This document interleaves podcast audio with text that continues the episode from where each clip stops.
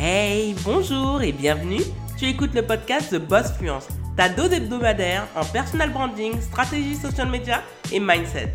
Très heureuse d'être ton hôte, je m'appelle Joanne Romain, une jeune femme passionnée par la culture haïtienne et fan de Beyoncé. Ancienne fonctionnaire qui a pris le risque de démissionner pour devenir entrepreneur à temps plein, Ma mission est de t'aider à décomplexer ton approche à l'entrepreneuriat et à l'argent tout en te servant du digital pour diversifier tes sources de revenus. Si tu te reconnais dans ce portrait, tu es arrivé au bon endroit. Sois confortablement assise, l'épisode du jour commence maintenant. Bonjour et bienvenue dans ce nouvel épisode de The Boss Fluence. Aujourd'hui, on va encore parler de social media stratégie, mais surtout d'Instagram et des 5 erreurs à ne pas commettre sur ce réseau social. On va commencer tout de suite. La première erreur à ne pas commettre, surtout s'il vous plaît, généralement beaucoup de créateurs de contenu et d'entrepreneurs du digital ont un compte personnel. Et pour éviter de perdre son audience et économiser ses efforts, les personnes en fait gardent leur compte Instagram et mélangent ça avec leur création de contenu ou tout ce qui est en lien avec leur business. C'est un conseil que je vous demande de suivre. Vraiment, c'est pas vraiment une injonction, mais presque, même si je sais que je n'aime pas donner d'injonction, parce que chacun est libre. Mais honnêtement, même en termes de personal branding, c'est bien en fait de séparer les choses parce que ça aide à clarifier le tout. Moi, par exemple, j'ai deux comptes Instagram. J'ai Joanne M. Romain et j'ai The Boss Fluence. Et au début, en janvier 2020, je me suis dit, est-ce que je crée un autre compte où je garde Jeanne Romain et je vais parler de tout ce qui est en lien avec The Boss Fluence. Et je me suis posé la question et je me suis dit que non, parce que je m'étais rappelé de ce qui se passait sur YouTube. C'est-à-dire qu'il y avait beaucoup de créateurs de contenu YouTube qui gardaient leur compte, gardaient leur audience et changeaient totalement en termes de piliers de contenu. L'audience était déroutée et au final, en fait, on se retrouvait avec des reach tellement bas qu'en réalité, les personnes étaient obligées au final de recommencer tout à zéro. Donc j'ai pris cette décision de séparer les deux et au début j'ai commencé avec une trentaine d'abonnés et aujourd'hui on est plus de 3400. Donc je me dis que j'ai fait le bon choix de séparer les deux. Pourquoi? Parce que Joanne M. Romain parle plutôt de lifestyle et de culture haïtienne, alors que The Boss Finance parle de personal branding, storytelling, social media, parfois un petit peu de mindset, parfois un petit peu d'astuces business. Donc, les deux n'allaient clairement pas ensemble, ça allait faire un mélange des genres et je sais que j'allais dérouter l'audience de Johan M. Romain et ça aurait été quand même, je pense, fatal pour The Boss Fluence. Donc, séparer les comptes, il faut le faire. Moi, je vous conseille de le faire.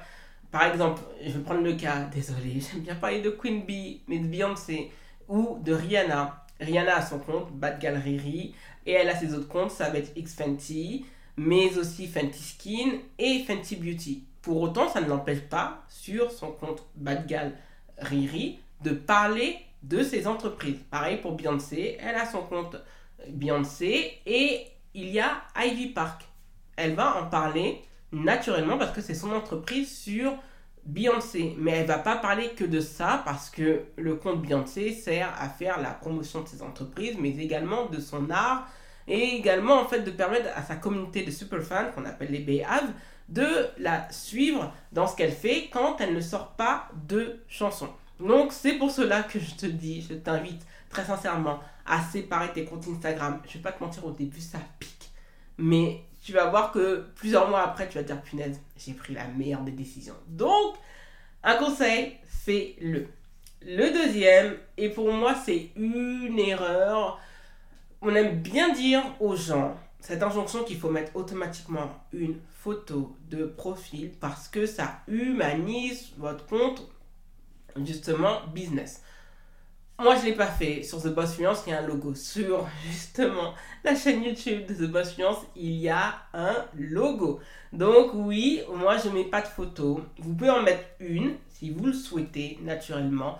Mais ce n'est pas une obligation. Vous pouvez mettre en fait votre logo en profil et juste au moins de mettre votre prénom et de mettre à côté en fait qu'est-ce que vous faites? Vous êtes coach business, IG coach, LinkedIn coach, personal branding expert, copywriter, ghostwriter, spécialiste en tunnel de vente, en email marketing, en mindset, en organisation. Donc c'est important de mettre au moins le prénom pour qu'on sache qui est derrière l'entreprise et de mettre en fait quelle est votre compétence et votre champ justement de compétences. C'est très important parce que c'est comme ça que les gens sauront là où ils atterrissent. Par exemple, imaginons qu'ils veulent en connaître plus sur l'email marketing et que vous parlez en fait d'organisation.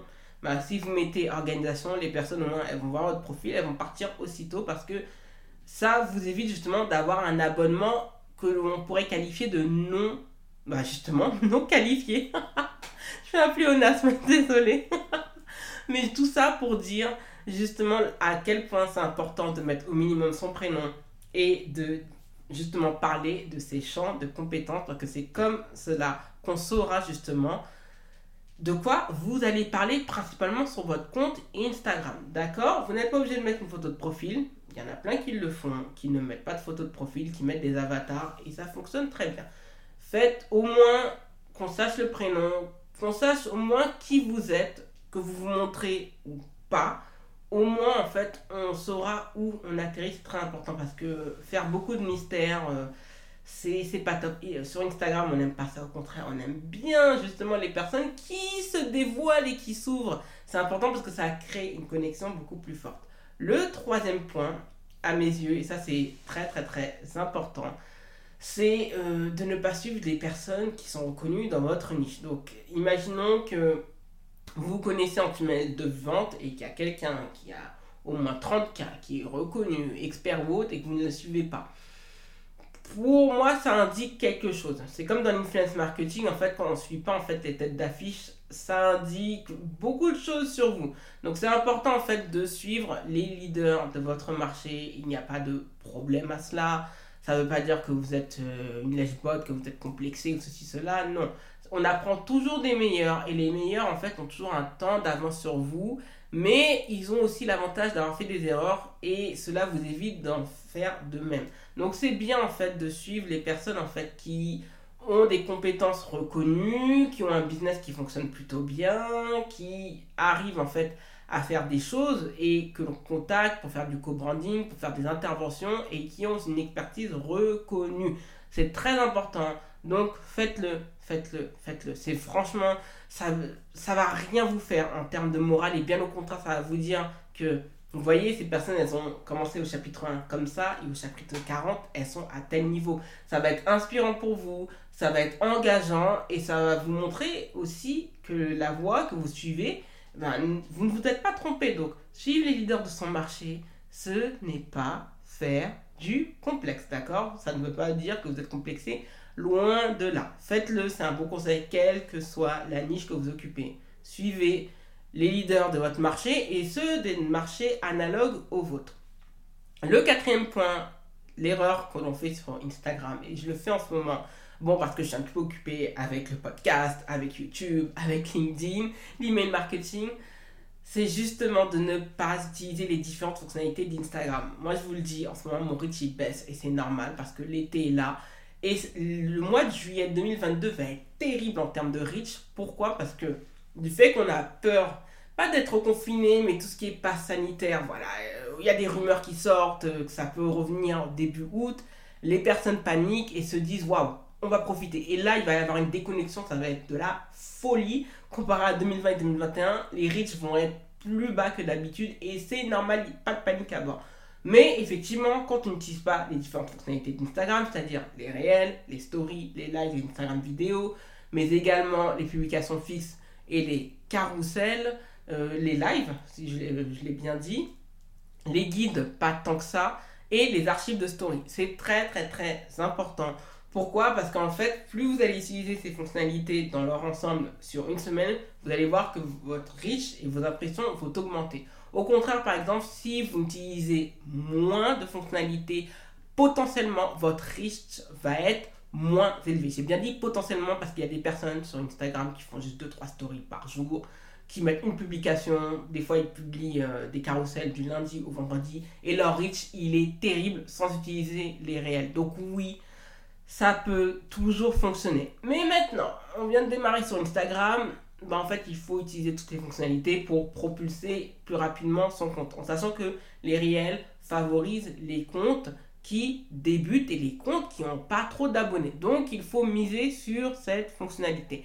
À bonne dose, d'accord Je sais que certains font que des réels. C'est quelque chose qu'on nous déconseille. Les gens qui travaillent sur Instagram nous l'ont dit à l'Instagram Campus Creator. Mais bon, chacun fait son choix. Les réels, ça peut être fait en deux ou trois mouvements. Et c'est vrai que ça va demander moins de travail que de faire un carrousel. Mais sachez que les personnes aiment toujours les visuels, aiment toujours les carousels. Donc faites-en. Mais quand vous utilisez la plupart justement des fonctionnalités, c'est très très bon pour votre risque. Donc, utilisez-les à bon escient et si vous pouvez utiliser trois publications et deux réels, c'est déjà très bien, d'accord? On commence petit et après on augmente la cadence quand on arrive à avoir un rythme régulier qui ne va pas nous mener au burn-out. Le cinquième et dernier point à mes yeux, et ça c'est très important, et c'est ça qui a fait que je me suis désabonné d'un paquet de comptes business.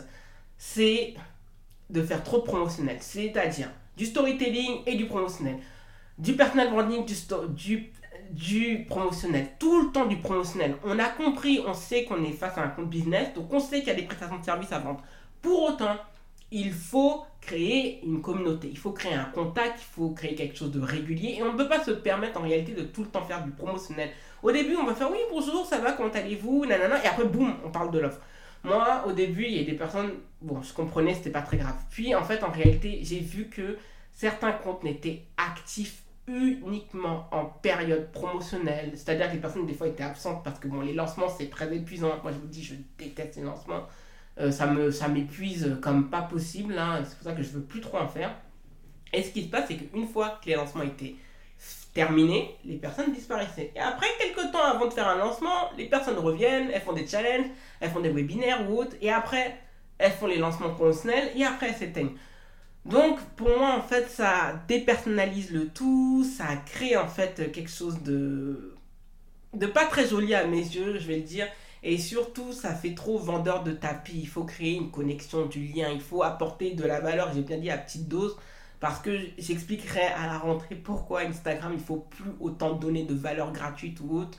Parce que ça peut se retourner contre soi dans le sens où les gens, soit vont faire les copycats, ils vont se servir sur votre contenu pour créer une expertise fictive, parce qu'elles vont se servir gratuitement dans ce que vous faites, parce que sur Instagram, il n'y a pas la possibilité de cataloguer son contenu comme on peut le faire sur un site internet, comme on peut le faire par exemple sur TikTok à partir de 10 000 abonnés, comme on peut le faire sur YouTube directement avec les playlists. On va me parler des guides, mais le problème des guides, c'est que vous devez ramener plein de publications et vous devez décrire en plus ces publications. Donc moi, j'ai essayé les guides, j'ai abandonné parce que ça demandait beaucoup de travail. Mais voilà, donc j'expliquerai dans un autre épisode de podcast et de podcast pourquoi justement il va falloir ralentir au niveau d'Instagram en termes de valeur ajoutée donnée à trop forte dose, mais il faut quand même en donner pour montrer la probité de votre expertise, pour montrer à quel point vous maîtrisez le sujet et ce que vous faites est bon. Mais la promotion, c'est normal, c'est comme ça qu'une entreprise vit, mais vous pouvez pas faire tout le temps de la promotion. Ce n'est pas possible, ce n'est pas tenable et surtout, ça va ça va énerver les gens. Les gens vont dormir et ensuite ils vont se désabonner. Moi, c'est ce que je compte faire avec certains comptes parce qu'à chaque fois que je vois leur story, c'est toujours du promotionnel, c'est que du promotionnel. C'est un abus de branding, de storytelling et pour moi, moi, je suis pas à l'aise avec ce type de méthode parce que pour moi, la règle sur Instagram, c'est 80% de contenu de valeur et 20% de promotionnel. Dès lors qu'on a compris cette balance, je peux vous dire que faire la promotion de vos offres, ça va être beaucoup plus fluide et naturel parce que vous aurez donné suffisamment de contenu de valeur que le contenu payant en faisant la promotion va servir justement les ambitions de votre entreprise.